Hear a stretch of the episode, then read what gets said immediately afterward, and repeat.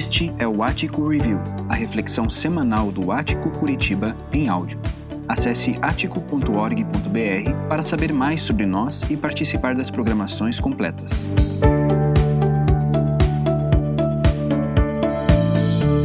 Olá pessoal, é um prazer eh, estar aí com vocês de novo. Nós vamos eh, continuar na nossa série Personagens da Minha Vida. E hoje nós vamos uh, ter como ênfase quando a minha identidade é insuficiente. Enquanto Anakin Skywalker crescia, as, as suas habilidades uh, excepcionais também uh, tornaram ele bastante arrogante. Tanto que, como aprendiz de Obi-Wan Kenobi, ele já desconfiava dos mestres eh, que corrigiam a ele. Ele era sincero sobre os seus sentimentos, mas não controlava as suas emoções. Muitas vezes ele ficava indignado com a ineficiência dos seus colegas e com a corrupção que ele via uh, nos seus líderes uh, do Senado. Anakin Skywalker se tornou um cavaleiro Jedi e, no templo deles, conheceu os doze mestres eh, do conselho. Eh, foi lá também que foi considerado o escolhido da força. Mas, ao descobrir a gravidez da sua esposa, a senadora Padmé, eh, temia que ela morreria no parto. Anakin era atencioso e compassivo, mas se sentia isolado e amargo em relação ao alto conselho Jedi. Então vai se aproximando até se tornar aprendiz do malévolo imperador Darth Sidious. Juntos, eles tramam um plano para aniquilar de vez os Cavaleiros Jedi depois de ser seduzido pelo lado sombrio da força. É, Padmé logo percebeu que o seu marido é, tinha mudado durante essa busca por poder e ela implorou que ele parasse. Mas Vader percebeu que Obi-Wan é, tinha vindo junto com ela. Furioso e convencido de que da sua traição, Vader começou a enforcá-la com a força eh, até que Obi-Wan mandou ele largar a Padmé. E desse jeito deixou ela inconsciente. Embora Kenobi eh, tenha tentado ser racional com o seu antigo aprendiz, Vader se recusou a ouvir o seu mestre, já que o novo império era tudo o que ele queria para a galáxia. Sem chegarem a um entendimento, os dois antigos amigos iniciaram um duelo que se seguiu rio abaixo, até o momento em que Kenobi alertou Vader para que ele não atacasse. Cego pela raiva e pela arrogância, Vader uh, saltou para continuar o duelo, mas Obi-Wan com um golpe bem preciso, corta fora o braço esquerdo dele e também as duas pernas. Anakin, impossibilitado de se mexer, é deixado por Obi-Wan e escorrega na montanha uh, que uh, ainda segurava ele fora dos rios de lava derretida que iam assim atingindo o seu corpo e consumindo assim é, por, por aquelas chamas. É, todo queimado e apenas seu braço mecânico funcionando, Anakin gritava seu ódio profundo ao seu antigo mestre Obi-Wan, que considerava Anakin como um irmão e o amava. Sidious sentiu que o seu novo aprendiz estava em perigo e foi buscá-lo. O imperador não poderia perder Anakin e ordenou que o seu corpo fosse colocado com suporte de vida robótico dentro de uma armadura preta. Depois de se voltar para o lado sombrio da força, ficou conhecido como Darth Vader, que se voltou contra os seus antigos companheiros e trabalhou para esmagar a aliança pela restauração por se, se por se oporem ao governo uh, do seu novo mestre. Ao longo dos tempos sombrios, o ex-Anakin Skywalker eh, trouxe medo para a galáxia, isso a mando do imperador. Mas apesar da sua profunda imersão nas trevas, Vader não conseguiu matar completamente o seu passado e até algum arrependimento, mesmo que tardio, a ponto de eh, renunciar à sua lealdade ao imperador antes da sua morte, que era inevitável.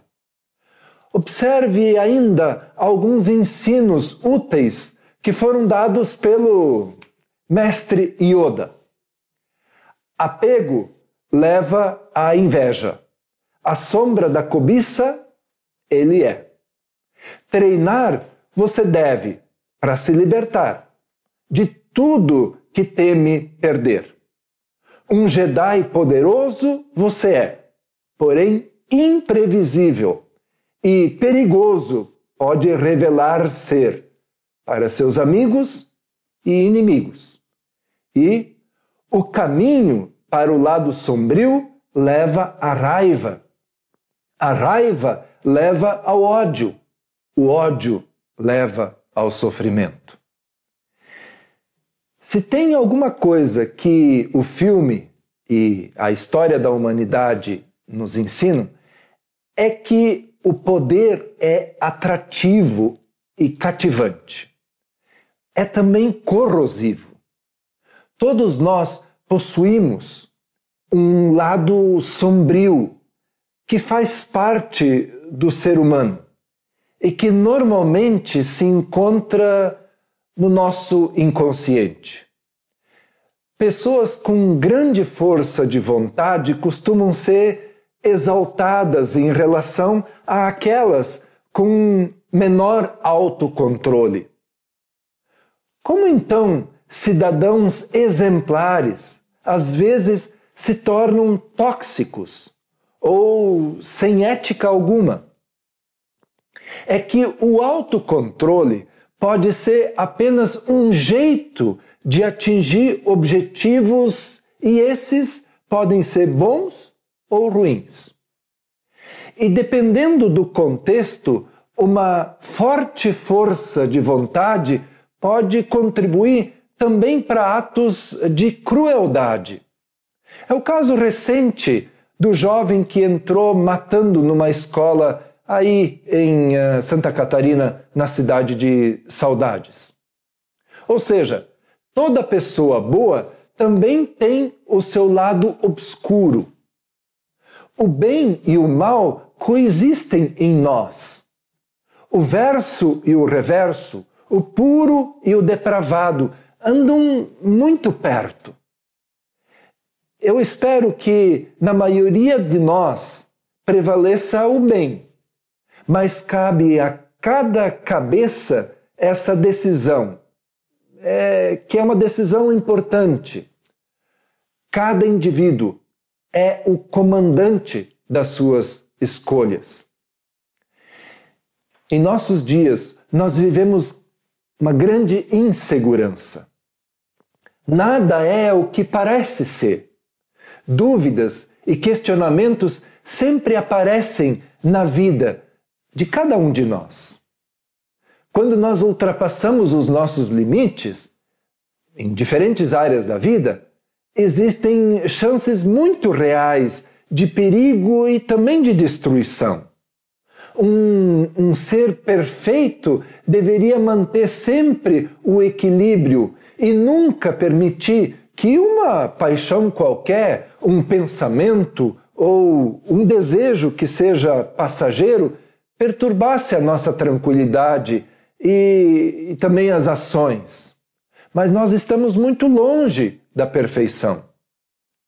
nossos sentimentos, de uma forma geral, são cheios de complexidades, de ambiguidades e, e também grandes doses de ambições intelectuais, morais, éticas e econômicas a gente vai pegando. Nós não deveríamos logo lembrar da perversidade relacionada a crimes, a guerras, a maus tratos, a, a, a violência sexual ou outros tantos atos de selvageria provocados por pessoas irracionais é, que são também assassinas ou psicopatas. A gente não precisa ir tão longe, porque existem aquelas, aqueles pequenos impulsos, uh, os pequenos pensamentos perversos que são irresistíveis e que fazem parte do nosso dia a dia e que não deixam de ser pensamentos mesquinhos e cruéis. É evidente que essa tendência para o mal ela se apodera das pessoas nos momentos que são totalmente imprevisíveis e revela também uh, o quanto que nós temos de duplicidade de caráter do caráter humano. Segundo o psiquiatra Sigmund Freud, o homem não é totalmente capaz de controlar a sua própria razão. Além do que, o seu inconsciente pode levá-lo a atuar de maneira irracional, diz Freud. Talvez isso explique a atração do ser humano pelo que é proibido. Infelizmente, a estupidez humana ainda leva as pessoas, mesmo que inconscientemente, a sentir prazer com a desgraça dos outros acidentes de trânsito despertam o nosso interesse, mesmo sem a nossa intenção de ajudar. O mesmo acontece com notícias de brigas conjugais, com separações, com o fracasso no regime ou com crise financeira de alguém. É, tudo isso é, gera um certo prazer nas, nas pessoas. Mas é, continua a ser um prazer mesquinho e sem propósito. Pode ser assustador e até chocante enfrentar o nosso lado obscuro e o nosso superego. Como em paralelo eu tenho recorrido a personagens mais antigos, nem, nenhum de toda a Bíblia costuma ser tão escrachado quanto Judas Iscariotes. Existem muitas suposições a respeito dele, mas eu imagino que Judas cresceu com poucas relações sociais. Ele sabia do seu potencial como administrador, mas não usava disso para um bem comum. É provável que tivesse uma incompatibilidade com os métodos de alguns dos apóstolos na condução dessa empreitada. Certamente deve ter acreditado em Jesus, mesmo que a gente duvide que tenha realmente amado ao Mestre. Jesus deu, eh, deu oportunidade dele mostrar os seus valores, de ser útil, além de demonstrar a ele amor, atenção e confiança, e ainda a oportunidade de conhecer o próprio Filho de Deus. Então, o passado de conflitos estava sendo esquecido até que Judas deu brecha e o diabo plantou ali sentimentos estranhos. No folclore brasileiro, Judas é enforcado e depois é pisoteado, cuspido, ultrajado. E então ele é também queimado. Para a maioria de nós, a condenação é o fim merecido de um traidor. Mas Jesus chamou Judas de amigo. Está lá em Mateus, no livro de Mateus. Ele não é condenado por trair Jesus. Se fosse assim, também seriam condenados Simão Pedro e os outros apóstolos, menos João, e a multidão que antes saudou Jesus e depois gritou: crucifica-o. Nós também traímos Jesus. Mas ele perdoa traições. Só que Judas não deu lugar para Deus. Preferiu agir por conta própria. E na sua forte angústia, ele castiga a si mesmo. Fez aquilo que só a Deus cabia fazer. Se julgou, se condenou e se matou, perdendo assim a oportunidade da vida que estava sendo dada por aquele que ele mesmo entregou, Jesus Cristo. É fácil julgar Judas como um vilão ou até como uma vítima, assim como nós fazemos com um serial killer.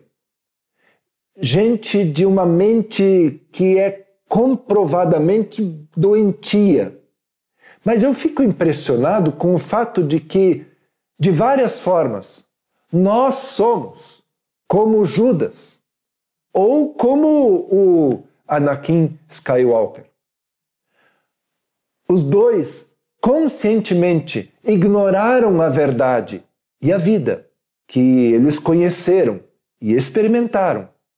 Eles abandonaram a fé que antes eles professavam e se deixaram enganar pelas trevas. Então, o que, que eu faço quando eu não sou mais eu? Diante dessa luta constante do ser humano, o apóstolo Paulo diz o seguinte: aquele velho estilo de vida tem de ser abandonado. É pura podridão, doideira total Saiam fora. Agora é hora de ter um estilo de vida totalmente novo, zerado. Uma vida planejada por Deus, renovada a partir de dentro. Uma vida que muda para melhor a conduta de vocês e que faz o caráter de Deus tornar-se realidade em nossa vida. É assim que o apóstolo Paulo diz no livro de Efésios. E ele continua também no livro de, na carta aos Coríntios. Portanto, se alguém está em Cristo, é nova criação. As coisas antigas já passaram. Eis que surgiram coisas novas. Vamos falar com Deus. Senhor, nós eh, queremos nessa hora nos colocar na tua presença nós queremos nessa hora é, lembrar disso que ouvimos e disso que tu tens uh, falado com cada um de nós. De que, Senhor, nós uh, podemos ter mudanças na nossa vida, mudanças que sejam profundas. Quantas vezes nós uh, abrimos mão disso? não dessa mudança que é superficial, não dessa mudança que nós queremos, que nós uh, achamos que damos conta. Nós, uh, Senhor, queremos nos entregar a Ti uh, para que Tu promovas mudanças em nossa vida e que sejam mudanças duradouras. Senhor, nós oramos para que a gente não, não queira voltar atrás daquilo que Tu já fizesse e daquilo que nós já experimentamos. Senhor, mantém-nos no teu caminho. Faz com que a gente possa olhar para essa experiência de Judas e também uh, desse filme uh, que fala da vida do Anakin, uh, faz com que o nosso caminho seja diferente, que nós trilhemos o teu caminho. É por isso que eu peço. E eu oro também por essa semana. É, nós temos tantos e tantos daqueles que nos acompanham, daqueles que fazem parte eh, da Ático, E nós oramos, Senhor, para que tu abençoes a cada um e a cada uma. Durante esta semana de trabalho, de estudo, nas relações familiares, faz com que em cada momento nós possamos sentir a tua presença e a tua direção. Fica conosco, assim nós oramos e por isso te pedimos, em nome de Jesus. Amém.